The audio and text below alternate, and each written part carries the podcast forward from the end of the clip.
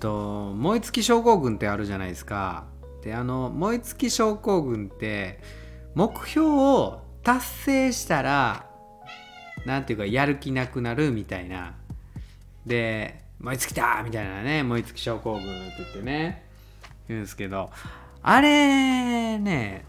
なんか対処する方法って多分あると思う。でさすがにさ金メダル取ろうと目指してて金メダル取って燃え尽き症候群でなんか それはしょうがないような気するけども。でも金メダル取るような人にだって使えると思いますね。うんと。もう別にあの朝走ってるんですけどいつもね2キロ登って2キロ下るんですよ。でその2キロ登った地点に地蔵さんがあるんですけどもうへえへえすごい疲れてもう死にそうになって倒れそうになるんですけども。で後半はね下りやから耐えられるかみたいなそこの地点なんですけどもう一個コースがあって3キロ登りきってで3キロ帰り下ってくっていうコースがあるんですよね。あのねその3キロ登って神社まで行くっていうコースやと2キロ地点でいつも折り返してるお地蔵さんのところは余裕しゃくしゃくで 走り抜けちゃうんですよね。これ同じことやと思うんですよ。だからはっきり言ってその燃え尽きちゃうんはそこでゴールみたいな感じで決めちゃってるから燃え尽きるんでもっと奥の方もっと遠くもっともっともっと もっと遠くに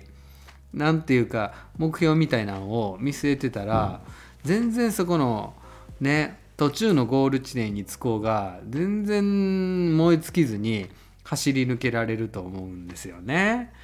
で例えばそうやなスタイフ内で1位になりたいって何が1位か分からへんけどなんかなりたいとか言ってね目標あったらもしかしたらそれね近すぎるかもよその目標もっとね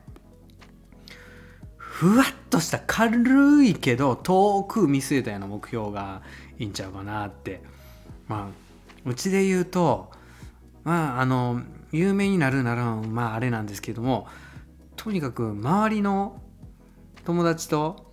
っていうかそのスタイフ内でも何でもいいですけどあの喋ってる仲間でもうずっと楽しく幸せに、うん、語りまくりたいっていうかでお互い語ってることを聞き合ってそれで切磋琢磨ずっとし合える、うん、それがなんか一生続くと楽しいなって思うんですよね。でこの目標ってもうめちゃくちゃふわふわやけどめちゃくちゃ遠いっしょ。だって達成ってえー、できる？でもずっと感じ続けられる幸せなのでね。だこれはね燃え尽きないと思うんですよね。うん、でそんな中でスタイフ内で1位かなんか知らんけどなったって別に「おあそう」みたいな「うん。まあなるわなそら」みたいなね 感じでしょ。ね。だからねそういう感じで燃え尽き症候群っていうのはね対処できると思いますよ。知らんけど